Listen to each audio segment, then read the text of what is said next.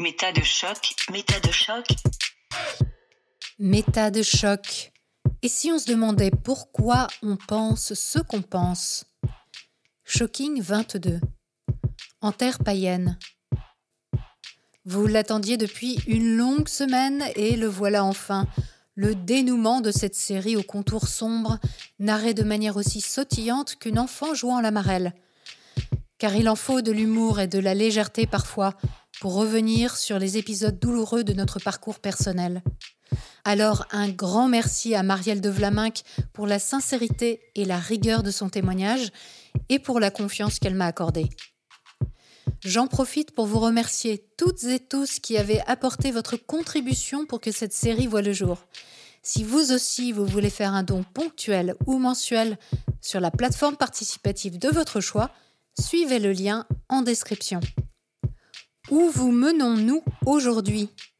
Eh bien sur les rives du chamanisme, des merveilles du 19e siècle, du zentangle et bien sûr aussi dans les profondeurs de la métacognition la réflexion sur nos propres pensées. Chapitre 4 Les idées séduisantes.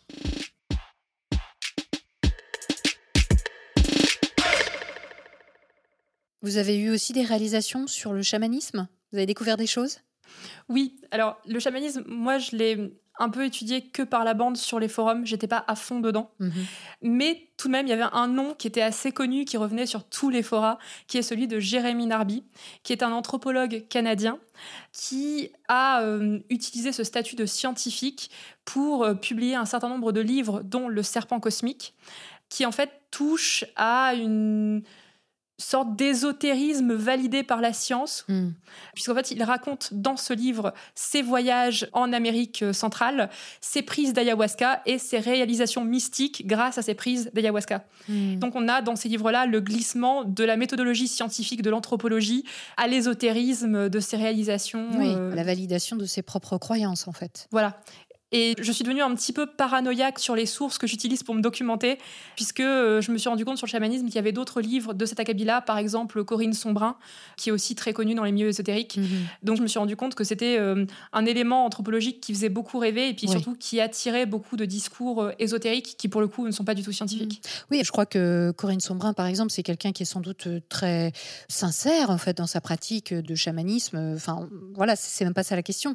C'est juste que, effectivement, elle est étudiée par des scientifiques et notamment des neuroscientifiques qui aujourd'hui sont arrivés à l'hypothèse qu'elle vit des épisodes psychotiques.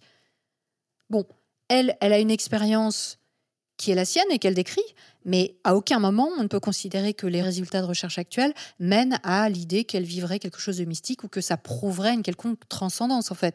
Donc elle, elle est ouverte et c'est super au fait d'être euh, observé par des scientifiques, mais à aucun moment pour l'instant la science n'a prouvé quoi que ce soit par rapport à ça et le fait que oui, elle incarne bien un totem de loup, etc. Enfin voilà, donc euh, et c'est vrai que nous même en tant que public en fait, même sans parler de euh, Jérémy Narby qui manifestement avait quand même un petit problème dans la manière dont il présentait les choses, qui était à la limite de l'imposture intellectuelle.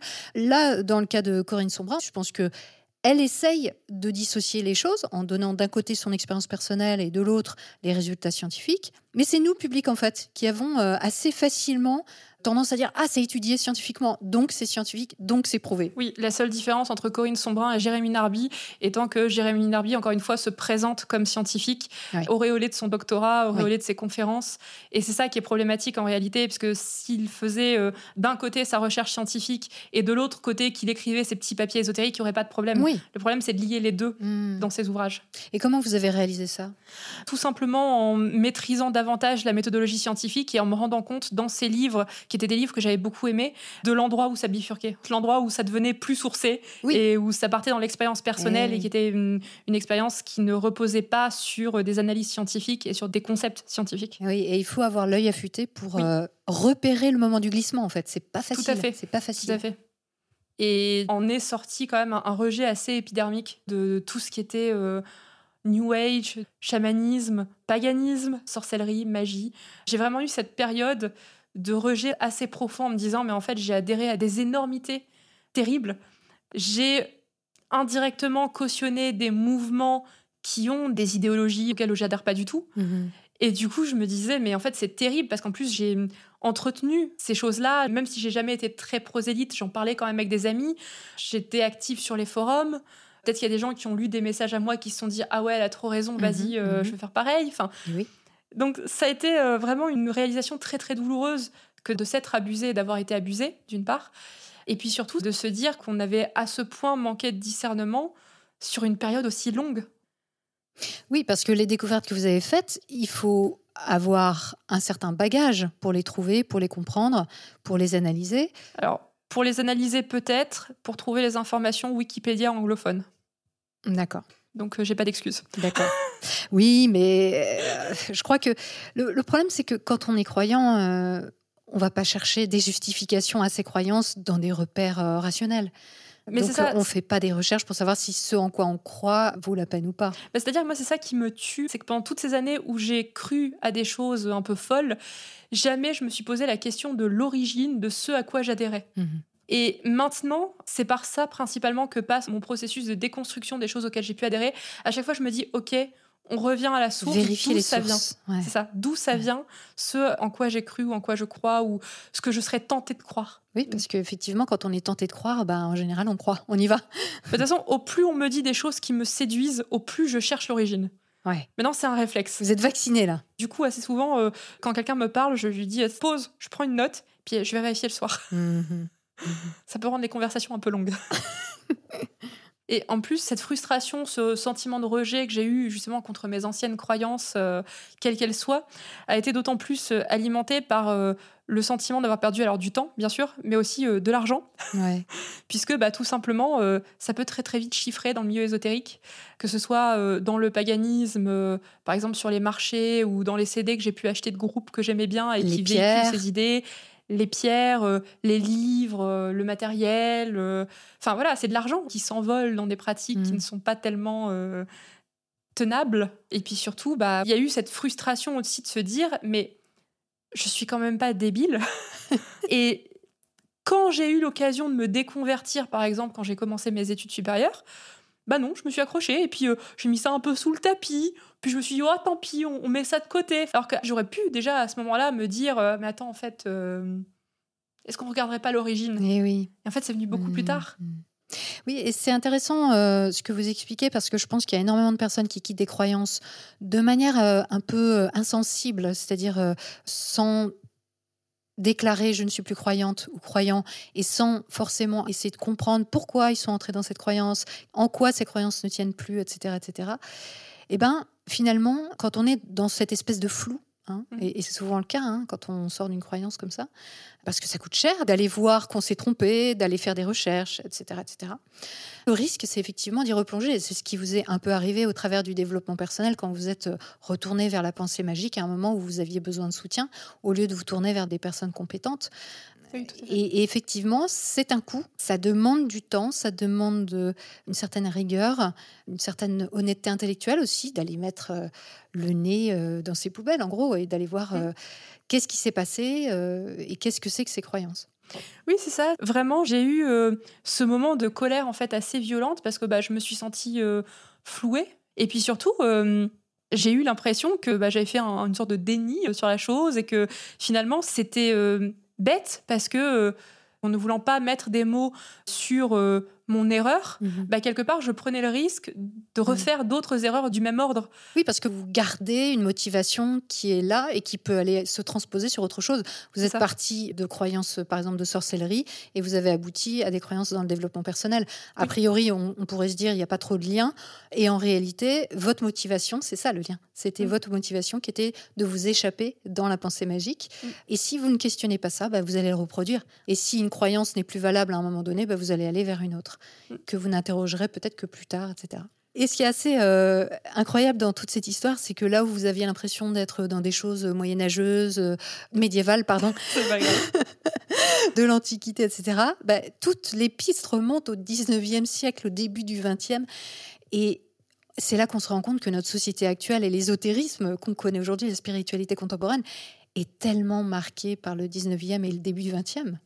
Il s'est passé un truc absolument fou c'est que je me suis rendu compte que je remontais systématiquement au 19e siècle à chaque fois que j'essayais de défaire une croyance ou que j'essayais aussi de faire mon travail de chercheuse sur le théâtre du Moyen Âge. Mhm. C'est-à-dire que le 19e siècle, c'est une sorte de tournant civilisationnel où naît tout le discours qu'il y a pu avoir sur le Moyen Âge, sur les temps anciens, et qui existe encore aujourd'hui euh, dans la culture populaire. Le 19e siècle, notamment en France, ça a été une période où on a voulu construire une nation sur les cendres de l'Ancien Régime. Et donc, il a fallu se doter d'une sorte de mythologie de la nation, d'une sorte d'ancêtre glorieux qui pourrait euh, justifier mhm. euh, le fait que cette nouvelle nation mhm. euh, existe, qui est une unité de culture, une unité de référence, une unité de langue, tout ce que vous voulez. Donc, ce qui s'est passé, c'est qu'au 19e siècle, on a redécouvert le Moyen Âge et les périodes anciennes avec des yeux complètement émerveillés. On a pris euh, dedans ce qui nous intéressait et qui pouvait servir le roman national. Mhm. Et on a fait tout ça sans grande méthode scientifique, puisque le 19e siècle, c'était une période justement où émergeait tout doucement la technologie, la réflexion sur la science, l'épistémologie. Et donc le cadre des recherches, le cadre interprétatif n'était pas du tout le même qu'aujourd'hui. Oui, c'était naissant en fait. Complètement naissant. La méthodologie scientifique était encore en, élaboration. Tout à fait. Par exemple, dans mon domaine de recherche, qui est donc la littérature du Moyen Âge, on se rend compte que énormément de littérature critique commence au 19e siècle. Les premiers ouvrages, par exemple, de recherche sur le théâtre médiéval, mhm. c'est 19e. Et il va y avoir beaucoup de jugements de valeur, beaucoup euh, d'interprétations, beaucoup de corrections dans les textes aussi, parce qu'on se dit, ouais, mais à l'époque c'était mal écrit, donc on va réécrire un petit peu mieux pour le lecteur moderne. Ça, c'est des pratiques très courantes au 19e siècle et ensuite au début du 20e siècle. Et en littérature médiévale, il va commencer à avoir une vraie rigueur scientifique à partir des années 50 environ. Et pour le théâtre médiéval, qui n'est pas un domaine très connu, les premières recherches vraiment rigoureuses, on va les avoir dans les années 70, 80, quelque chose comme ça. C'est fou, c'est incroyable. Mais en même temps, ça explique aussi pourquoi Margaret Murray s'est permis finalement de euh, récolter différentes informations et de faire sa propre petite tout cuisine. C'est tout à fait en accord. C'était très courant à l'époque. Il y a eu Margaret Murray, Rudolf Steiner. Oui, euh, lui, il a fait pareil avec le retour à l'âge d'or euh, pré-industriel, justement. Oui, c'était une idée qui existait au 19e siècle parce que justement, il y avait ces progrès scientifiques et ces progrès techniques très rapides. Et bouleversants pour la société. Voilà, ça a été très bouleversant, très rapide. Et forcément, comme de même qu'aujourd'hui avec le quantique, par exemple, mmh. la médiation culturelle entre le grand public et les scientifiques n'était pas forcément très bien faite. Ça a créé des foyers de résistance ou des foyers d'interprétation un peu étranges de cette nouvelle science, ce qui a donné euh, lieu bah, à la nouvelle pensée, qui est par exemple un retour à l'ésotérisme, au mysticisme, qui en fait utilise le vocabulaire technique tel qu'il est compris, mmh par exemple les énergies. Oui, tout à fait. Alors, la nouvelle pensée, c'est un mouvement qui s'est développé à la fin du 19e siècle. Pour ceux que ça intéresse, et c'est vraiment hyper intéressant, je vous renvoie aux chroniques de la spiritualité contemporaine qui développent différentes notions de l'histoire du New Age. Et donc, la nouvelle pensée, c'est vraiment le socle fondamental, on va dire, de la spiritualité contemporaine. Et il y a des émanations du New Age absolument partout dans la société, même à l'université. Mm. Par exemple, moi, j'ai pu assister à des formations d'école doctorale qui se rapprochaient très fortement du coaching de vie, des formations de gestion du stress qui s'inspiraient de la loi d'attraction. C'est horrible. Sur le campus à Grenoble, il y a des naturopathes, il y a des ostéopathes, il y a euh, des thérapeutes euh, un peu quantiques, un peu mm, euh, mm, magnétiseurs. Voilà. comment vous gérez ça, vous, justement c'est très agaçant. Essayez d'en sortir. Écoutez, c'est très agaçant, euh, notamment quand, lorsque j'ai souscrit à une mutuelle, on m'a dit Mais est-ce que vous voulez le supplément pour médecine douce? J'étais là en mode Je préfère me soigner avec de la médecine scientifique si ça vous ennuie pas. c'est une belle offre, vous auriez dû accepter quand même. Ça coûtait trop cher pour ce que c'était. Ah, Mais plus sérieusement, c'est des idées qui sont infiltrées dans tous les niveaux de la société. Et du coup, c'est pour moi assez souvent agaçant au mieux, parfois très frustrant aussi, lorsque euh, on va par exemple se promener dans une librairie comme je l'ai fait ce matin et on tombe au milieu de livres de philosophie sur des trucs ésotériques qu'on n'a pas demandé à voir. Moi, je cherchais Kant, je cherchais pas de l'ésotérisme. ouais, ouais. c'est dur, c'est dur, c'est dur. C'est vrai que Grenoble est assez connu pour ça, je crois. Oui. La proximité avec la Suisse, tout ça. Oui, oui, oui. J'ai par exemple eu énormément de mal au début de ma déconversion à trouver un psychologue ou un psychiatre pour m'accompagner dans cette démarche. J'en ai testé 14 euh, dans Grenoble euh, et environ. Soit il y en avait qui me proposaient des thérapies de recouvrement d'âme, qui m'intéressaient pas tellement du coup pour la mhm. déconversion. Mhm. Il y avait également beaucoup de personnes qui s'inspiraient beaucoup du coaching motivationnel, de la loi d'attraction et qui ont pu me le sortir à la première séance. Et ça, c'est des gens qui ont fait des études de psychologie à l'université. Oui, oui, c'est des psychologues. Waouh. Il y a également des psychologues et des psychiatres qui sont très marqués par la psychanalyse, ce qui parfois ne saute pas aux yeux. Par exemple, j'ai fait plusieurs séances avec une psychologue avant qu'elle me dise Mais en fait, votre volonté de toujours faire mieux et le stress qui en découle, est-ce que c'est pas dû à votre relation avec votre père? Pardon?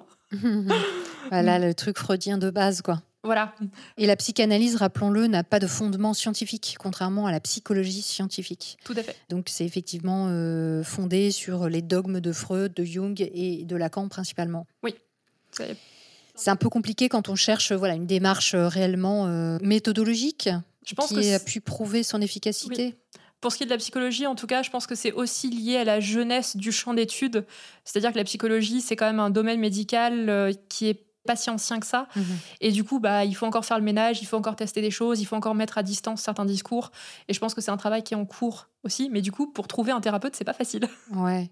Moi, j'aurais plutôt tendance à dire que c'est récent et nouveau que des psychologues euh, proposent ce genre de choses. Je pense pas qu'il y a 20 ans, euh, des psychologues proposaient des thérapies. Euh, L'EFT, de la danse biodynamique.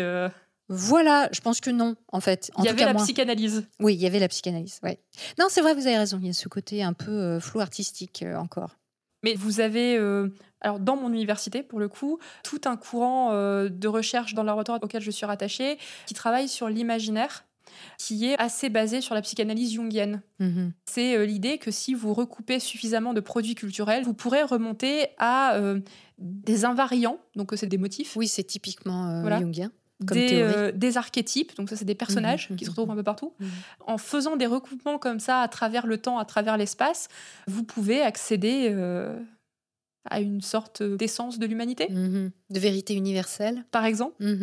Alors évidemment, toutes les personnes qui travaillent dans l'imaginaire euh, ne partent pas aussi loin, mais moi les premières fois que j'ai été confrontée d'un point de vue universitaire à cet objet qui sont les recherches sur l'imaginaire au sein de mon laboratoire, j'ai eu l'impression d'être revenue sur un forum ésotérique. Ouais. Ça m'a fait très bizarre. et c'est ça qui est incroyable aussi, c'est que dans le milieu scientifique, il y a des personnes qui mobilisent la pensée magique très clairement, euh, qui mobilisent l'intuition. Alors pourquoi pas l'intuition, c'est pas la question, mais après il faut la vérifier et l'interprétation surtout, l'interprétation abusive. Quand même, ça interroge quoi. Alors bon, on se dit oui, dans les matières littéraires, euh, quand on étudie la littérature, euh, le théâtre, etc., pourquoi pas? Mais si on en arrive à des conclusions théoriques, juste parce qu'on a extrapolé et qu'on s'est fié à Jung, qui, rappelons-le, était dans une pure pseudoscience, mm. et dont on sait aujourd'hui que, par exemple, ces archétypes ne correspondent à rien, ça a été prouvé, on, voit bien que historiquement, euh, ça ne tient pas comme théorie, ben là, ça devient problématique, quoi. Bah, c'est ça, et je pense que personne n'est immunisé au, phénomène de croyance et à la pensée magique par association, mhm. clairement, même à l'université, parce qu'on a tous euh, des théories un peu séduisantes qu'on a envie de croire. Enfin, typiquement, l'idée de trouver euh, dans la littérature euh, quelque chose sur l'essence humaine, je pense que c'est un peu enthousiasmant, bien sûr, en vrai. Je pense que l'écartement, on va dire, du monde scientifique de ce type de discours ou de ce type d'approche passera par l'éducation à la méthode scientifique. Et puis de se dire, ah bah ces hypothèses que j'ai posées pendant 10-20 euh, ans de carrière, peut-être que c'est le moment de se dire qu'en fait, non. Parce que c'est ça qui est cool dans la science, mm. c'est qu'on fait des théories, on les teste, et puis si finalement on se rend compte que ça fonctionne pas, eh ben, on avoue qu'on s'est trompé et puis on passe à autre chose, c'est pas grave. C'est ça qui est bien dans la méthodologie scientifique, effectivement. Voilà. Ça fait partie du cycle de la création de connaissances. Et je trouve en fait que c'est euh, assez euh, apaisant de travailler avec euh, cette sécurité-là, de se dire bah j'ai le droit à l'erreur. Mhm. Moi, je sais que c'est quelque chose qui me plaît beaucoup en recherche. C'est je teste des choses. Alors des fois ça marche, des fois ça marche pas. Euh, et puis c'est pas grave. Dans ma thèse, il y a des moments où je me dis bah telle hypothèse que j'avais en fait, ça marche sur ce texte, mais ça marche pas sur les trois autres. Donc mhm. bah, mhm. c'était une hypothèse un peu erronée. Et c'est pas grave. Je l'écris en toutes lettres dans ma thèse. Les personnes qui me liront se diront ah bah dis donc elle a testé un truc et ça n'a pas marché. C'est intéressant pour les suivants parce qu'ils n'ont pas à refaire le boulot derrière vous. Vous, vous avez déjà euh, étudié la chose et montré que cette hypothèse ne fonctionne pas. Voilà. Je pense que le New Age et, tout ce qui est développement personnel a cette image du truc un peu léger, un peu soft. Anodin. Un peu anodin, voilà, un mmh. peu. Sans conséquence. Un peu sans danger, en fait. Mmh, mmh. Et je pense que c'est pour ça que ça séduit, euh, même dans le milieu universitaire. Oui, et puis c'est tellement imprégné euh, dans notre société aujourd'hui que ça devient la norme quelque part. Ah oui. Ça devient normal. C'est ça. Hmm. C'est vrai que maintenant, euh, dans les soirées, c'est moi qui passe euh, pour euh, l'emmerdeuse de service en disant que personnellement, l'astrologie, je me sens pas tellement concernée. Justement, vous pratiquez plus du tout. Toutes ces choses qui étaient très présentes chez vous dans votre quotidien, en tout cas mentalement, c'est quelque chose que vous avez pu laisser derrière vous assez facilement? Alors, je pense que ça prendra du temps, puisque la réponse est non. Encore aujourd'hui, par exemple, je ne peux pas m'empêcher de penser aux dates de la roue de l'année de Murray, par exemple. C'est quelque chose que j'ai tellement pratiqué pendant des années, même si je ne les pratique plus. Aujourd'hui, euh, par exemple, le 31 octobre, bon, c'est une date un peu particulière. C'est quoi le 31 octobre? Alors, dans la roue de Murray et dans l'ésotérisme contemporain, le 31 octobre, c'est le nouvel an païen on va se préparer à rentrer dans l'hiver. Donc c'est la période où les jours décroissent, où il va faire noir, euh, il va faire froid. Donc ça va être une période un petit peu de sommeil. Et euh, ensuite viendra le renouveau. Mais donc on fait une dernière fois la fête. On célèbre une dernière fois la vie avant d'entrer dans une époque euh, potentiellement de mort, puisque les hivers dans les périodes anciennes étaient quand même plus dangereux pour la survie qu'aujourd'hui. Enfin en tout cas dans nos pays cette fête donc du 31 octobre qui est appelée Samhain dans le calendrier qui a donné évidemment Halloween. Hein. Je pense que la fête d'Halloween euh, telle qu'elle est pratiquée aujourd'hui, euh, on va dire dans la société civile courante, mhm. doit sans doute beaucoup de son aura au mouvement ésotérique. À l'arrière, s'il y a un sabbat à faire, c'est celui-là. Puis ensuite, bah, évidemment, il y a toutes les séries, toute la pop culture qui s'en empare aussi. Et donc forcément, c'est une date qui devient euh, symboliquement assez forte dans notre société, même pour les personnes qui ne sont pas dans l'ésotérisme. Donc merci Margaret. Et tout le monde est en train de suivre d'une certaine manière sa roue de l'année. Avec Halloween. Oui, un petit peu. Alors, en réalité, c'est une date qui est attestée historiquement, donc c'est pas une invention de hmm. Margaret. oui, oui, bah, c'est des recyclages, on va dire. Voilà, il y a notamment euh, la religion chrétienne qui a installé le 1er novembre euh, le lendemain euh, pour essayer de contrebalancer l'influence populaire qu'il y avait déjà ah de cette date-là, même au Moyen Âge, qui était pareil une date un peu carnavalesque hmm. où on allait essayer de mettre un peu à distance une dernière fois la mort et les angoisses qu'il hmm. pouvait y avoir. Par contre, je me suis rendu compte euh, il y a fort peu de temps que j'avais conservé euh, à mon corps défendant euh, une pratique de développement personnel par le dessin. Ah. C'est une entreprise qui s'appelle Zentangle. C'est assez connu en France, donc je me permets de le nommer. Donc on dessine des petits motifs répétitifs un peu méditative, où il faut euh, prendre des inspirations paisibles avant, euh, se concentrer sur l'instant présent, euh, un trait à la fois, il n'y a pas d'erreur, il n'y a pas de sens pour regarder le dessin, tout est dans tout. Moi j'aime bien le dessin, j'aime bien les arts de façon générale. Donc moi je dessinais comme ça, et puis je me disais, oh, bah, c'est cool, puis en plus on peut faire des beaux motifs quand même, parce que c'est répétitif et tout. Oh, bon, évidemment, il y a des gens qui ont l'air un petit peu allumés, mais bon, j'ai envie de dire, on n'est plus à ça près. J'avais commencé quand j'étais évidemment dans l'ésotérisme euh, à 24-25 ans. Mhm. Et puis, euh, bah, j'ai continué, même euh, une fois que j'avais commencé ma thèse, quand j'étais revenue à Grenoble. Et en fait, bah, la pandémie a frappé. Et je me suis dit, bah tiens, ça occupe bien, ça détend bien. Donc, je me suis remise à dessiner un peu plus souvent. Et lorsque le QG, on va dire, de la marque a annoncé que, comme tous les ans, ils allaient faire leur formation pour devenir professeur certifié de Zentang, mhm, mhm. ils l'ont annoncé en disant, bah voilà, cette année, il y a la pandémie, donc on va le faire à distance. Du coup, les frais sont moins élevés. Parce que c'est très cher, hein, c'est 3000 balles, plus l'aller-retour aux États-Unis. Ah, d'accord. Là, c'était beaucoup moins cher, c'était euh, un mois de salaire. Je me suis dit, est-ce que je le fais ou est-ce que je le fais pas? Et en même temps, je me disais, ouais, mais ça te détend, c'est bien, c'est marrant. Peut-être que tu pourras euh, motiver des gens à se déstresser vis-à-vis de la pratique artistique qu'on sacralise beaucoup quand même, en se disant, oui, mais il faut être un artiste pour dessiner des trucs. Ah non, c'est juste une question technique en fait. Mhm. Évidemment, je me suis inscrite et j'ai déboursé un mois de contrat doctoral. Et alors, ça donnait quoi cette formation? Les quatre premières minutes, j'ai su que j'avais fait une connerie. Ah, qu'est-ce qui se disait? J'ai vécu quatre jours dans une retraite spirituelle slash réunion tupperware. C'est comme ça que je le décris auprès de mes amis. C'est-à-dire qu'on nous vendait les produits de la gamme de la marque. Et puis, bah, ils faisaient un petit peu illusion en nous enseignant du dessin et des pratiques de Zentangle. Mais en fait, c'est des trucs qu'on trouve dans le bouquin que tout le monde avait lu. Mmh. Je n'ai rien appris, mmh. sinon qu'on a essayé de me faire du bourrage de crâne pendant quatre jours sur euh, la pleine conscience, euh, l'art, l'état d'esprit, euh, voilà, donc euh, des idées en fait très new age de développement personnel. Et surtout, très souvent, pendant qu'ils donnaient des conférences, ils nous faisaient dessiner en même temps pour diviser notre attention. Ah oui. Et ça, ça m'a énervé parce que je me suis dit, attends, ils sont conscients de ce qu'ils font oui, des fractions psychiques quelque part. Oui, hein. voilà, c'est vraiment une tentative de nous faire baisser notre garde en nous faisant mhm, dessiner mhm. tout en nous racontant des trucs absolument affreux ou pas. Parce que par exemple, il y a un moment, ils disent quand même, ce qui est important quand vous êtes prof de Zentangle, c'est pas de transmettre la technique, c'est de transmettre le rituel.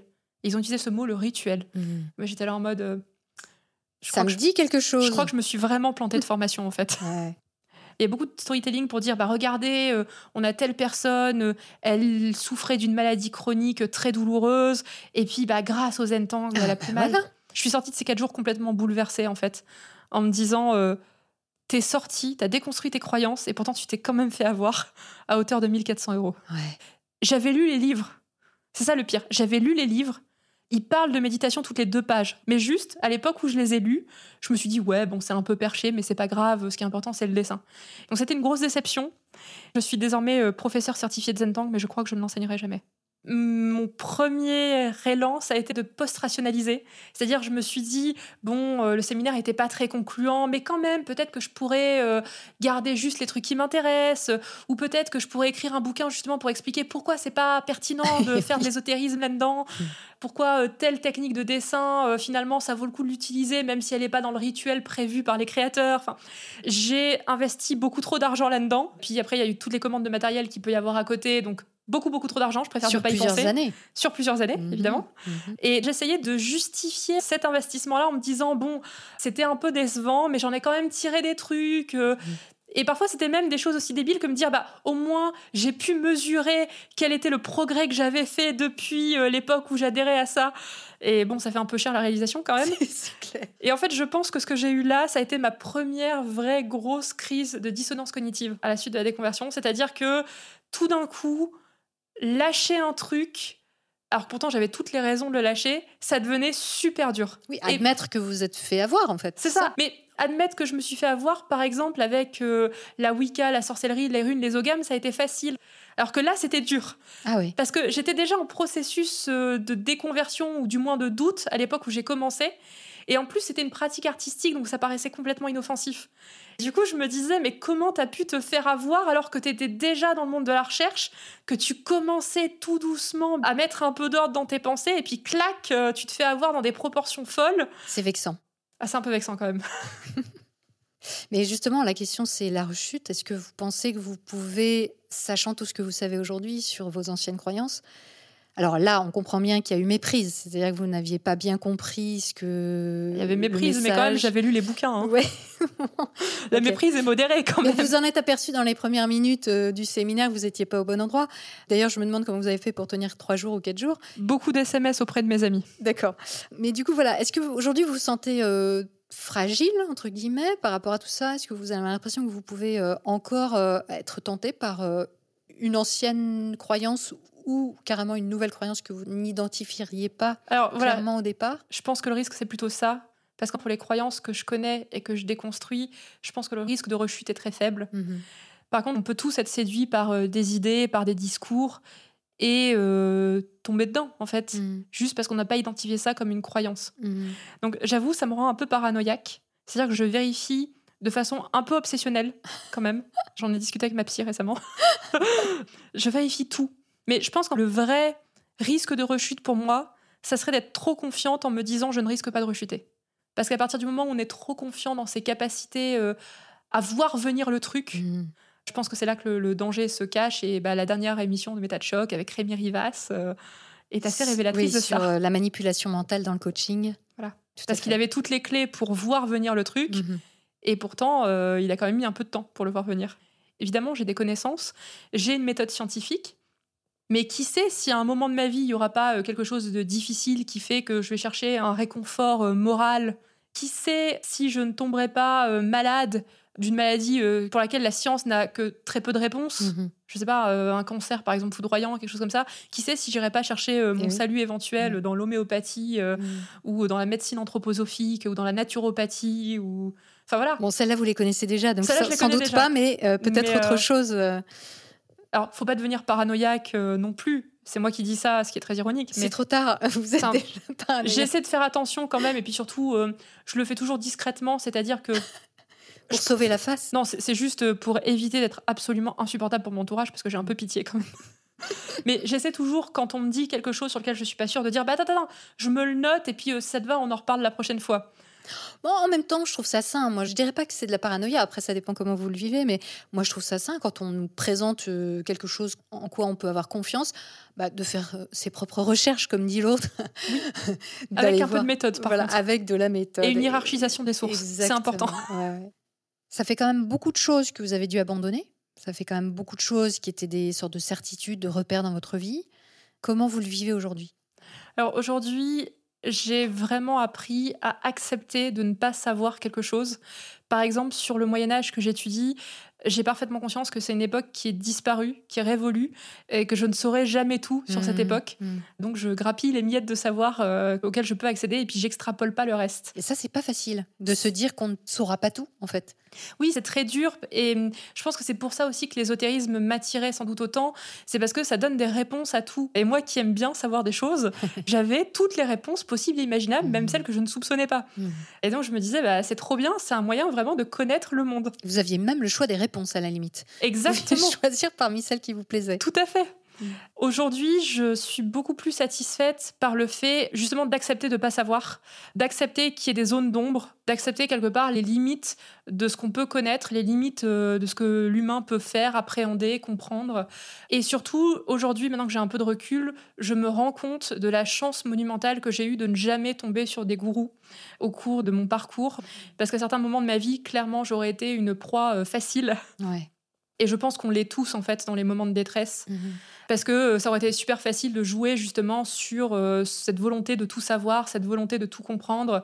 Puis si quelqu'un était venu me voir en me disant ah mais j'ai toutes les réponses, t'inquiète, euh, bah, je pense que ça m'aurait beaucoup conforté. Hmm. Je me rends compte que j'ai vraiment cette chance-là d'avoir rencontré les bonnes personnes aussi.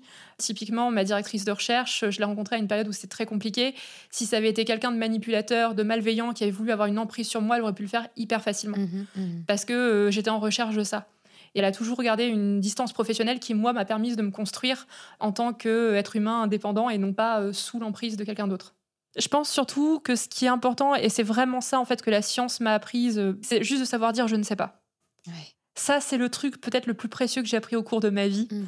D'avoir cette euh, simplicité, cette humilité quand on vous pose une colle, et moi ça m'arrive tous les jours quand je donne cours, hein, très sincèrement, c'est de se dire, bah écoutez, je ne sais pas, je note la question, je vous dis ça au début du prochain cours. Mais c'est juste de savoir reconnaître qu'on ne sait pas tout. C'est hyper important. Et effectivement, je pense que c'est une des choses qui est très liée à la méthodologie scientifique. C'est justement mm. cette idée de je ne sais pas et je veux trouver euh, peut-être des explications. Et si je ne les trouve pas, eh bien, ce n'est pas grave.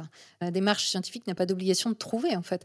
Elle se fixe un cadre pour chercher qui soit le moins biaisé possible en fait et qui peut aboutir au simple fait de se dire je n'ai toujours pas la réponse. Bah, d'autant plus que moi je travaille sur des corpus qui sont anciens, 14e, 16e siècle. C'est une période pour laquelle on a perdu quand même beaucoup de sources et donc bah je ne sais pas, c'est quelque chose que je dis assez souvent, je suis là en mode bah écoutez, on a des attestations de tel type de pièce qui a été jouée dans telle circonstance, mais là concrètement pour la pièce dont on a gardé le texte, bah, on ne sait pas si ça a été le cas pour cette pièce, parce que juste on n'a pas d'archives autour. Mhm. Donc on ne sait pas, peut-être. Débrouillez-vous avec ça. Et alors justement, vous parliez de la hiérarchie des preuves, ça c'est intéressant de l'aborder. Est-ce que vous pouvez nous expliquer quels sont les éléments qui sont plus ou moins fiables pour établir qu'une chose est vraie? Alors oui, tout à fait. Pour savoir qu'une chose est vraie, la première chose à faire, par exemple, quand on a une théorie de type euh, la lithothérapie, ça fonctionne, la première question à se poser, c'est peut-être est-ce que vraiment ça fonctionne? Spoiler alerte, non. Pour la lithothérapie, en tout cas. C'est la première démarche. Poser la question. Déjà, poser la question. Effectivement. Voilà. Alors, un type de preuve qu'on peut avoir, c'est l'expérimentation. Par exemple, avec les choses qu'on peut expérimenter, ça va être euh, de dire, dans un très grand nombre d'occurrences, il y a effectivement euh, des pics anormaux, on reproduit des expériences en boucle, en boucle, en boucle, et si tous les pics restent, par exemple, bah, c'est que peut-être il y a quelque chose. Hmm. Un autre type de preuve, par exemple, pour la littérature, ça va être de dire bah, on a les textes et on a des documents d'archives. Donc, ça, c'est des preuves, en fait, matérielles hmm. de cette époque-là. On les étudie, on essaie de ne pas surinterpréter, on, essaie déjà de comprendre ce que ça dit avant de surinterpréter. Surtout avec notre regard euh, contemporain oui. sur une époque qui est tellement étrangère à nous. Voilà, donc euh, bah, pour ça, il n'y a pas de choix. En fait, il faut essayer de se documenter sur l'époque autant que faire se peut hmm. pour essayer de comprendre cette époque. Et il y a toujours des réalités qui nous échappent. Et donc ces textes-là, par exemple, eh ben, on se dit qu'est-ce que ça dit littéralement et quelles sont les conclusions éventuelles qu'on peut en tirer? Alors pour l'archéologie, ça va être on a euh, des morceaux de cailloux, des bijoux, de la poterie, tout ce que vous voulez. Pour euh, les disciplines comme la sociologie, la psychologie, ça va être euh, par exemple des phénomènes statistiques. Donc ça va dépendre un peu de chaque discipline, la nature de la preuve. Mais le truc, c'est d'avoir une preuve matérielle et de l'avoir en suffisamment grand nombre pour pouvoir tirer des conclusions dessus. Pour généraliser quelque part. Pour généraliser. Pour faire un modèle. Voilà, on Mhm. crée un modèle. Mhm, mhm. Et quelque chose que j'ai appris au cours de mes recherches en littérature, c'est que bah, le témoignage euh, dans lequel je fiais beaucoup de confiance euh, quand j'étais jeune, parce que je me disais les gens peuvent pas me mentir sur des trucs qui leur arrivent, Mhm. bah, c'est pas une preuve. hein. Oui, et même s'ils ne mentent pas, même s'ils sont sincères, ce n'est pas forcément une preuve. Voilà. L'expérience personnelle est faite d'interprétations personnelles. Mm. Et on comprend bien, au travers de ce que vous dites, que l'interprétation, c'est un piège. Bah, C'est-à-dire, voilà, un témoignage personnel, alors c'est intéressant parce que ça permet d'ouvrir des discussions. euh, ça peut faire partie d'ensemble de très grands nombres qui pourront constituer des indices. C'est ce que font, par exemple, les sociologues quand ils font des Bien études sûr. qualitatives, où ils euh, collectent un, un grand nombre de témoignages pour en déduire euh, un phénomène social, par exemple. Voilà. Mais le témoignage seul ne peut rien dire d'autre que l'expérience et la subjectivité d'une personne. Tout à fait. Et vous dites que ça vous satisfait aujourd'hui plus de ne pas savoir que euh, d'avoir des réponses toutes faites. Vous vous sentez plus à l'aise aujourd'hui? Je me sens plus à l'aise parce que je sais que les réponses que j'ai sont a priori des réponses qui sont justes, qui sont produites avec la méthode scientifique. C'est des vrais repères. C'est des vrais repères. Mhm. C'est des repères qui a priori sont fiables pour moi et sont fiables pour tout le monde parce que c'est pas des repères qui sont subjectifs. C'est des Mhm. repères qui sont objectifs. Mhm. Même si on refuse de croire à la gravité, ça marche quand même. la Terre ronde, on peut refuser d'y croire, mais n'empêche que ça marche quand même. Donc quelque part, c'est hyper réconfortant de se dire que ce qu'on sait, on le sait de façon fiable. Et puis bah, ce qu'on ne sait pas, bah, c'est pas grave, on ne sait pas. Et peut-être qu'un jour on saura, et puis euh, peut-être qu'on ne saura pas. Mais quand vous étiez croyante, si on vous avait expliqué tout ça, si on vous avait donné les informations sur les runes, sur les ogames, sur euh, la sorcellerie, etc., comment vous auriez accueilli ça? Vous pensez que vous auriez pu, par exemple, euh, éviter de perdre des années ou de vous faire du mal quelque part? Parce qu'on comprend bien qu'il y a eu quand même beaucoup de souffrances qui sont liées à ces croyances-là. Vous pensez que ça aurait pu vous aider? Alors je pense que ça aurait vraiment dépendu de la façon dont on me le présente, mais je suis à peu près certaine qu'en réalité j'aurais été très hermétique à ce genre de discours, parce que tout simplement il faut être prêt à lâcher sa croyance, il faut être prêt à se dire ok intellectuellement je me mets en danger, j'abandonne une certitude sans savoir ce que je vais trouver derrière. Mm. C'est un peu comme quand vous partez en road trip ou en voyage, vous savez ce que vous lâchez derrière, mais vous savez pas ce que vous allez trouver devant. Et je pense qu'il faut avoir peut-être suffisamment de recul ou suffisamment de doute sur sa croyance Ouais. pour se dire là, ça vaut le coup de me mettre dans l'inconfort mental, le temps de trouver des nouvelles réponses, et peut-être de rester dans l'inconfort mental parce qu'il n'y a pas de réponse. Oui, puis surtout, ce que vous dites, ça montre à quel point elle était importante, cette croyance pour vous. Parce que si c'est une croyance qui n'est pas importante, on peut le tenter, le voyage. Mais si c'est quelque chose qui nous constitue ou qui nous maintient debout, c'est encore une autre histoire. Bah, C'était tellement des éléments constitutifs de euh, mon identité parce que je me suis construite dès l'enfance et l'adolescence avec tout ça que pour moi, abandonner ma croyance, c'était abandonner une partie de mon identité en réalité. Du coup, il a vraiment fallu faire ce travail de se dire bon, je me suis construite comme ça avec tel goût, telle conviction, telle valeur. Est-ce que aujourd'hui j'ai envie de les garder ou pas? Et si je les garde, sur quels critères je les garde? Et forcément, bah, ça demande un peu de boulot. Eh oui, un gros travail. Oui. Alors, vivre sans tout ça, qu'est-ce que ça représente aujourd'hui pour vous? Bah, c'est compliqué. ouais. Moi, je me suis lancée dans une entreprise de relecture de tous les livres qui m'avaient marqué, Ah oui. de réécoute de toutes les musiques qui m'avaient Mhm. marqué, de revisionnage de tous les concerts, de tous les films qui m'avaient marqué. Alors, j'ai pas fini, hein, parce qu'il y en a beaucoup. Et j'essaie de les regarder avec mes yeux de maintenant en me disant qu'est-ce qui m'a séduit? Est-ce que vraiment c'est un truc qui me parle? Ouais. Ou est-ce que ça m'a séduit parce que c'est dans une mouvance New Age? Alors, sachez que Bernard Werber, je ne peux plus le voir en peinture maintenant. C'est Voilà. dit. Il y a comme ça des auteurs sur lesquels mon avis a beaucoup changé, puis il y en a Mhm. d'autres. euh, Harry Potter, non, ça va, je lis toujours ça avec beaucoup de plaisir, en fait. Mhm. C'est vraiment une entreprise qui est en cours d'essayer de réajuster un peu quels sont nos goûts, quelle est notre identité, en fait. Oui, ça me rappelle un peu ce que disait Maud l'Anonyme euh, Mm. dans une émission d'entretien avec elle, euh, Shocking 14, où elle disait, elle qui a une démarche artistique, en fait, euh, l'ésotérisme et New Age a complètement phagocyté mon imaginaire. Et je me suis rendu compte à quel point ça m'avait empêché d'être dans ma propre créativité. Est-ce que c'est quelque chose que vous ressentez aussi? Alors moi, je l'ai ressenti beaucoup à la suite de ma déconvenue avec le Zentangle. Comme j'avais dessiné quasiment que du Zentangle pendant euh, presque une année et demie quand même, Mhm, je me suis retrouvée devant une feuille blanche incapable de dessiner autre chose. mhm, Et euh, là, ça a été frustrant. Honnêtement, euh, j'en ai même versé une petite larme. mhm. Vraiment, je me suis retrouvée euh, face à un mur en me disant, en fait, je ne suis plus capable de créer autre chose que ce que je me suis programmée à créer dans, Eh oui, c'est ça, c'est de la programmation, on peut le dire.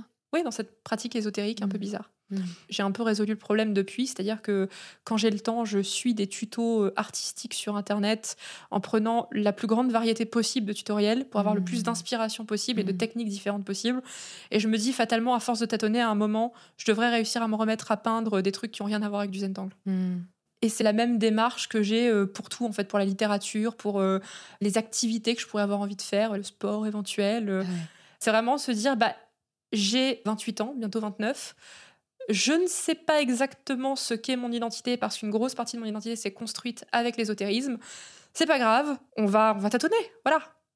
Je me rends compte que j'ai adhéré, alors bien sûr, à tout un univers culturel, à tout un ensemble de références, euh, d'interprétations, d'esthétique aussi, parce que l'esthétique euh, sorcière, par exemple, c'est très mhm, à la mode, mhm. notamment sur TikTok. Mhm.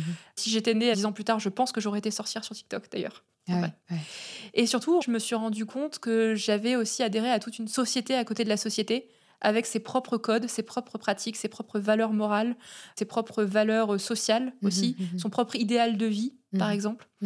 Et c'est vrai que du coup, le choc euh, du retour à notre société euh, du 21e siècle francophone, c'est un peu violent des fois. Mmh, oui, je comprends. Et du point de vue relationnel, parce que vous avez beaucoup parlé de ces amitiés, des personnes que vous avez rencontrées sur votre chemin et qui finalement vous ont elles-mêmes initié à de nouvelles croyances ou que vous avez vous-même initié à vos croyances.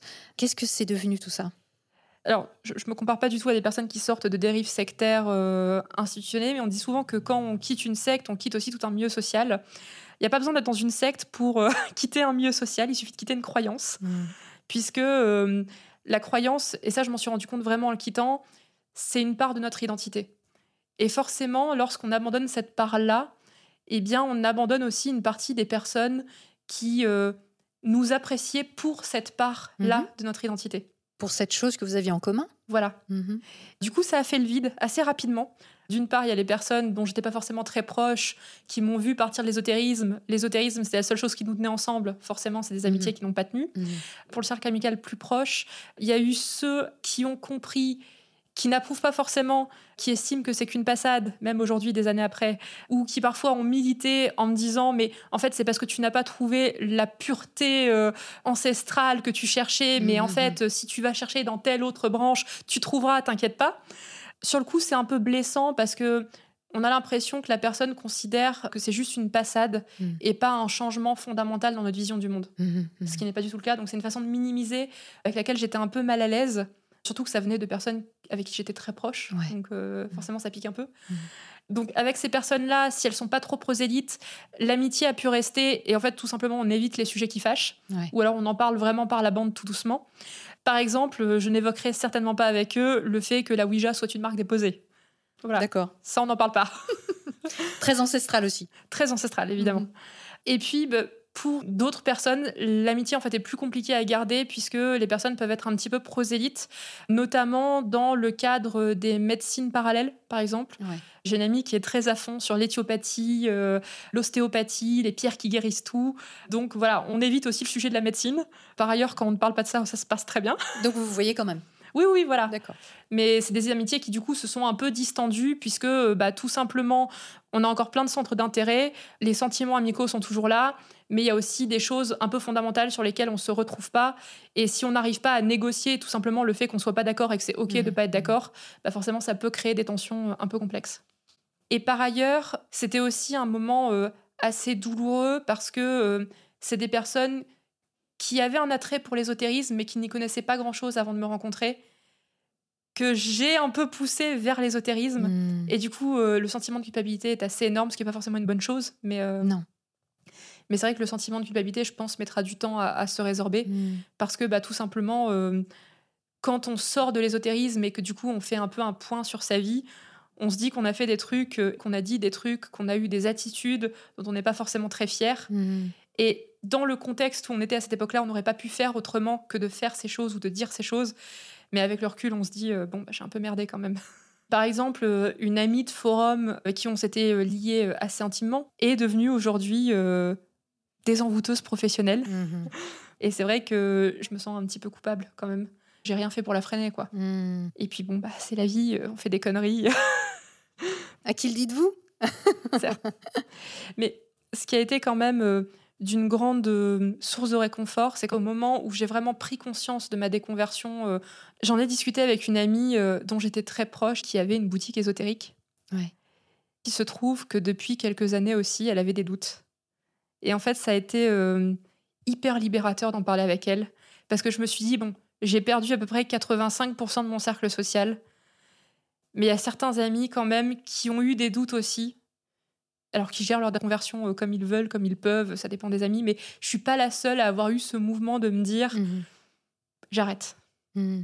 Ça m'intéresse plus et je passe à autre chose et je construis différemment ma vie. Et je pense qu'on s'est vraiment rapproché à ce moment-là aussi parce que justement on avait vécu la même chose et qu'on avait du coup euh, les mêmes déconvenus aussi un peu. Mmh ça fait du bien. Et puis, euh, par ailleurs, bah, on avance et on construit d'autres cercles sociaux, euh, on rencontre d'autres personnes. Et c'est sûr que ça, c'est une des choses euh, qui est les plus difficiles, en fait, quand on sort d'une croyance forte. Quand je dis forte, c'est-à-dire une croyance qui modèle notre cercle social, notre vie, nos décisions, etc. Eh ben, on perd une grande part de ce cercle social et on se retrouve seul, très souvent seul. Et ça, c'est très compliqué parce que non seulement on perd son repère en termes de mode de pensée, puisqu'on est en train d'abandonner une croyance fondamentale, mais en plus on perd les gens qui nous entourent et qui pourraient nous aider, nous soutenir émotionnellement, intellectuellement, etc. Donc c'est quelquefois une traversée du désert très douloureuse.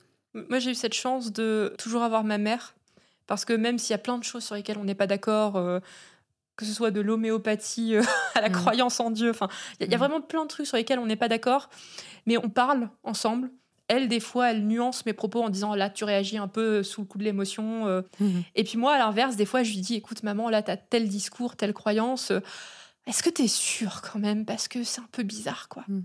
Non, ça, c'est sûr que c'est très précieux de pouvoir avoir ce genre de conversation à bâton rompu comme ça. On On cherche pas à convaincre l'autre parce qu'en réalité, ça n'a pas d'intérêt de convaincre l'autre. Ce qui est important, c'est juste que la discussion reste ouverte et qu'on puisse continuer d'échanger sur ces sujets-là. Mmh. Oui, ça me fait penser à ce que vous disiez euh, tout à l'heure sur le fait que votre croyance, c'était votre identité.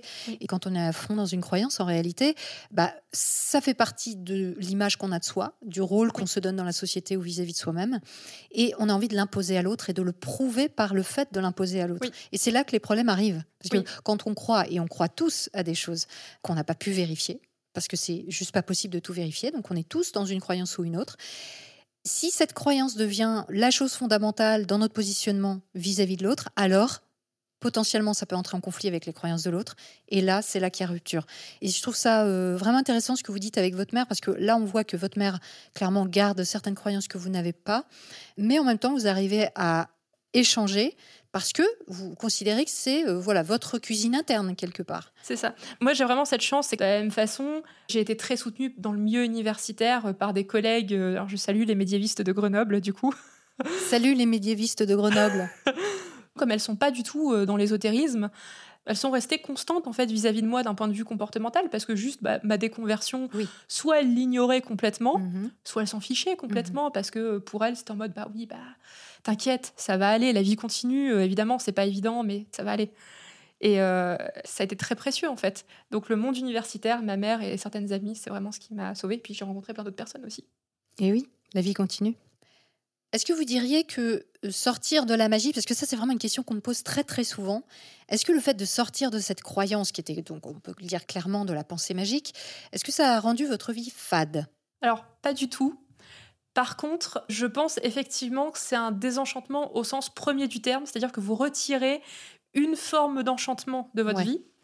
Et ce qui est vraiment dur, c'est de trouver quoi mettre à la place.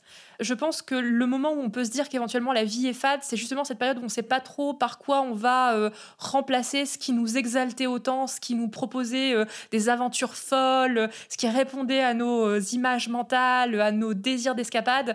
Où est-ce qu'on va trouver des choses qui permettent de combler ce vide dans la vie de tous les jours qui, effectivement, est beaucoup moins rocambolesque que la vie magique.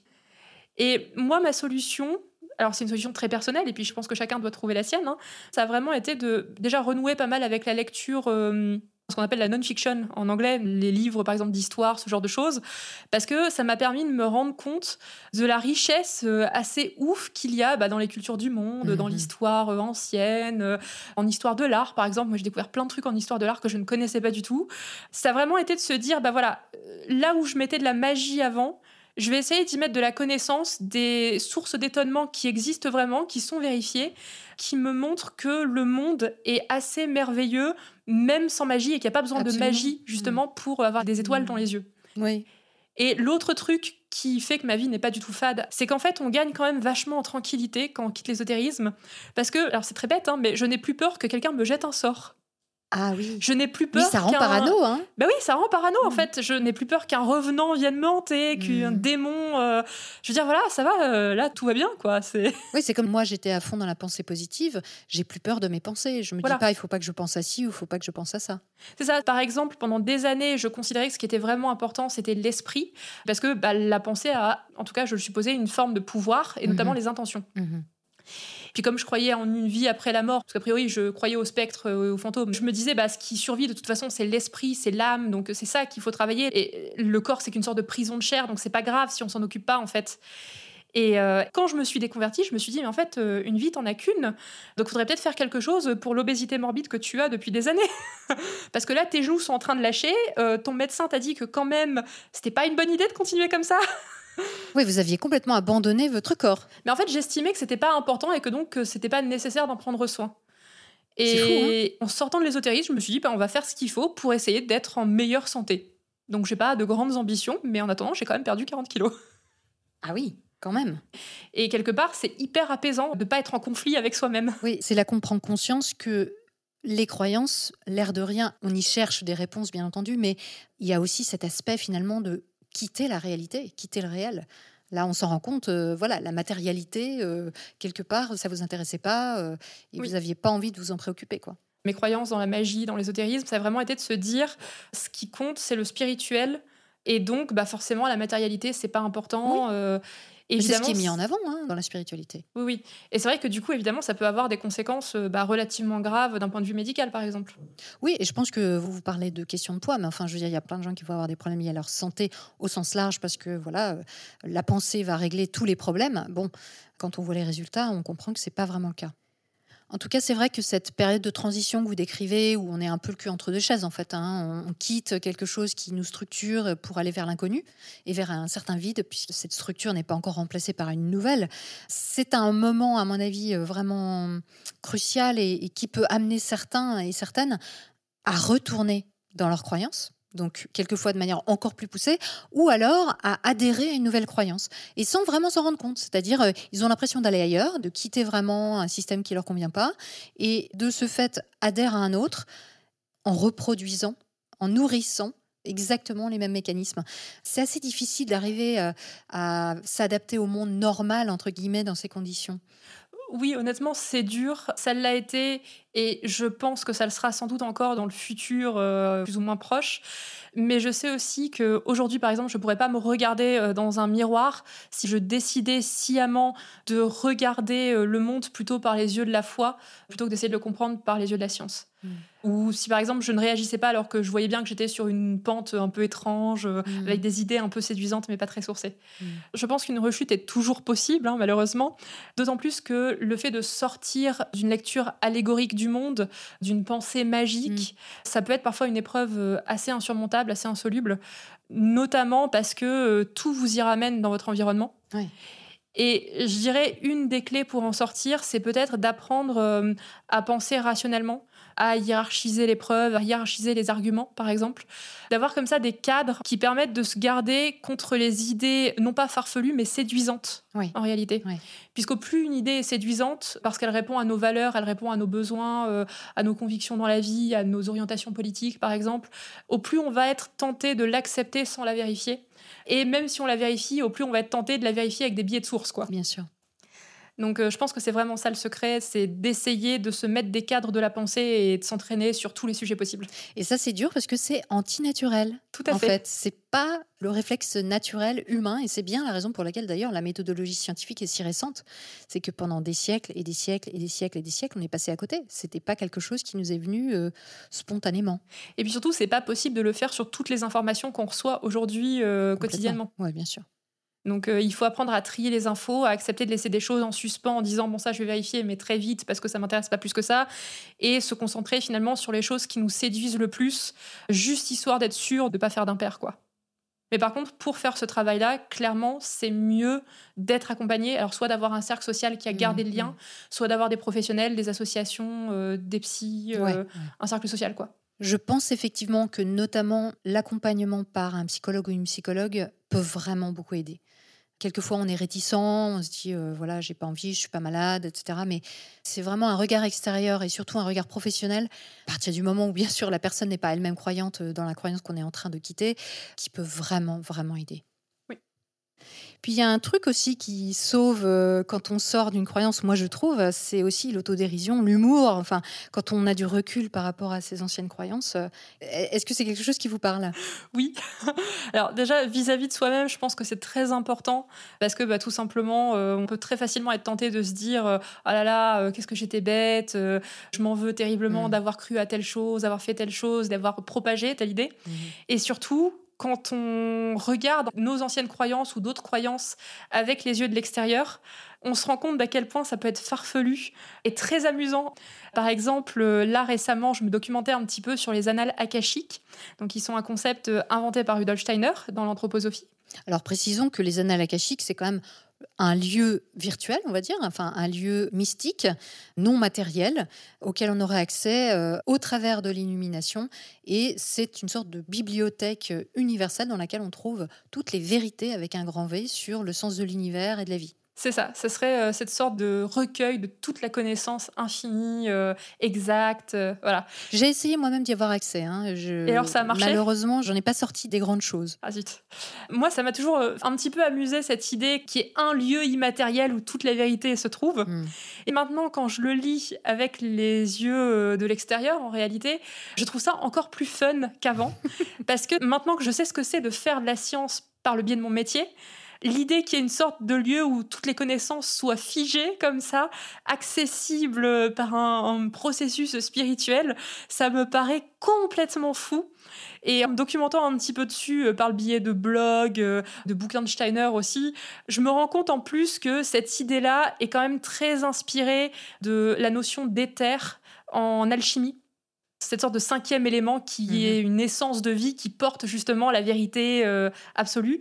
Steiner a probablement un petit peu fait un micmac avec euh, cet éther, euh, avec l'akasha hindou, enfin avec plein de choses. Oui, il en avait l'habitude hein, de mélanger tout un tas de sources pour en faire sa propre sauce. Quand je me renseigne là-dessus, moi je suis toujours un peu hébétée et très amusée à la fois. J'oscille entre le mais comment ils ont pu inventer ça? C'est complètement taré et le les gars juste faites un roman d'enquête spirituelle un roman euh, fantastique n'importe quoi mais faites un truc les gars parce que l'idée est bonne maintenant faut le traiter littérairement quoi. Ouais il est passé à côté d'une carrière en fait Rudolf Steiner. Ouais, il aurait dû écrire des romans. Mhm. donc je pense que l'humour et, le fait de se dire euh, bon voilà il y a des croyances complètement folles j'y ai adhéré maintenant ça me fait plutôt sourire par exemple, quand on me parle de lithothérapie, moi, je peux pas m'empêcher de sourire. Je trouve ça génial. J'imagine la personne qui me dit oui, alors pour te guérir, on va faire une infusion de pierre. Puis j'imagine les petits cailloux au fond de la flotte. Euh, ça, ça me fait mourir de rire, quoi. Donc je pense que c'est vraiment quelque chose qui permet d'accepter qu'on a fait des erreurs et d'avancer. Hmm. Et une autre façon d'avancer pour moi, ça a été vraiment la déconstruction en milieu universitaire, avec euh, une bénédiction un peu amusée de ma directrice de recherche et de mes collègues parce qu'elles savent que c'est ma petite marotte, elles le savent. Le New Age et le Moyen Âge, c'est mon mm, truc. Mm. Du coup, si je propose, euh, par exemple, en 2019, un séminaire sur le thème euh, Moyen Âge et dérives sectaires, bah elles savent que c'est mon truc, quoi. Et qu'on va parler d'alchimie, et pas seulement. On va parler de Steiner aussi. Oui, il y a de quoi faire. Une fois qu'on est de l'autre côté de la barrière et, qu'on a un œil critique, on peut... Voilà bien s'exprimer sur tout ça et faire de la prévention finalement. C'est un peu ça aussi. Dans des cours aussi, par exemple, je donnais des cours sur le théâtre médiéval. Bah, j'ai consacré ma dernière séance de cours euh, au théâtre euh, anthroposophique. Alors Grégoire Perra a été adorable, il m'a aidé à faire les recherches, hmm. puisque moi j'avais pas les références des pièces, et puis on a cherché à deux, et puis on a fini par trouver les textes allemands des pièces. Alors je précise pour ceux qui ne connaissent pas encore Grégoire Perra que c'est un lanceur d'alerte sur le mouvement anthroposophique. J'ai fait une émission avec lui également le mouvement anthroposophique est une des branches euh, des croyances ésotériques New Age. Et effectivement, on enseigne ce théâtre euh, parmi d'autres euh, pratiques ésotériques de l'anthroposophie qui sont assez multiples, effectivement inventées par Rudolf Steiner, le fondateur des écoles Steiner. De la même façon, puisque j'ai parlé un peu de l'imaginaire et d'inspiration jungienne, bah, cette année, on m'a donné un cours magistral auprès d'étudiants de deuxième année de licence sur le Moyen Âge vu à travers la méthodologie de l'imaginaire. Bon, bah, le premier cours, ça a été de dire, allez, on va parler de la méthodologie de l'imaginaire, ses limites, ses avantages, et puis on va proposer des alternatives, parce que moi, je suis pas tellement convaincue. Donc, on mhm. va parler d'histoire culturelle, du coup. Mhm. Et c'était intéressant parce que les étudiants se sont rendus compte comme ça que les outils qu'on leur donne en cours, bah, c'est des outils qui peuvent et qui doivent être questionnés. La recherche, c'est pas figé. Ce qu'on vous dit, c'est pas dogmatique. Mhm. C'est euh, une pensée qui évolue, qui est en mouvement. C'est des savoirs qui se construisent d'année en année. Qui s'interrogent à chaque étape. Et puis maintenant, je viens même à l'assaut de Paris, puisque avec euh, des collègues euh, jeunes chercheurs médiévistes de l'association KEST, on organise cette année euh, un séminaire de trois dates autour de ésotérisme, magie et sorcellerie au Moyen Âge. Extraordinaire. Finalement, quand une expérience passée devient un sujet de recherche académique, c'est sans doute qu'un cap est passé. Je crois. On passe à la minute stupide? Allez. La minute stupide. La minute stupide. Marielle, quelle est la chose la plus stupide que vous ayez faite de toute votre vie? Alors, quand j'étais euh, ado, jeune adulte, je suis tombée éperdument amoureuse d'un garçon. Vraiment, c'était le coup de foudre, le garçon parfait. Manque de peau, je voyais bien qu'il n'était pas très réceptif. Et par peur du râteau, je me suis pas déclarée. Je lui ai pas dit que j'étais amoureuse de lui. Du coup, on est restés amis pendant sept ans, mhm. pendant lesquels je ne lui ai pas dit que j'étais amoureuse de lui. Dur. Alors, c'est pas une bonne idée parce que ça permet pas de faire son deuil de la relation. Donc forcément, lorsque finalement je lui en ai parlé, ça a été un peu compliqué et donc malheureusement aujourd'hui on ne se parle quasiment plus. Mais euh, voilà, le truc le plus stupide que j'ai fait de ma vie, c'est de ne pas dire à quelqu'un que j'avais crushé sur lui. Hmm. Parce que même si on se prend un râteau, ça permet d'avancer, c'est pas grave. Hmm. Et je pense que si j'avais eu le coup de me dire, allez, je lui dis tout de suite, il m'aurait mis un râteau de façon hyper adorable parce que c'est un garçon super gentil et euh, on serait passé à autre chose, quoi. Hmm. Voilà. Et du coup, euh, quand vous lui avez déclaré euh, ça, qu'est-ce qui s'est passé? Vous êtes toujours en relation? Non. Eh oui. Il est tombé un peu dénu, il n'a pas trop compris, on n'a pas trop su communiquer, et forcément, comme le râteau faisait d'autant plus mal que je me le suis pris après sept ans d'attente, bah du coup, moi j'ai un peu coupé les ponts, lui il n'a pas trop compris ma réaction, donc il a un peu coupé les ponts de son côté aussi, et en fait, juste on n'est pas resté en contact. Quoi. Ouais, ça a créé un malaise en fait, d'autant plus grand que vous aviez attendu. Euh, Ce qui est normal en fait, parce mm. que j'aurais dû me déclarer, ça aurait été la façon logique. Mais bon, j'étais un peu jeune, alors. Ouais. J'étais pas très bonne dans les relations sociales non plus. Hmm. Merci Marielle. Merci Elisabeth.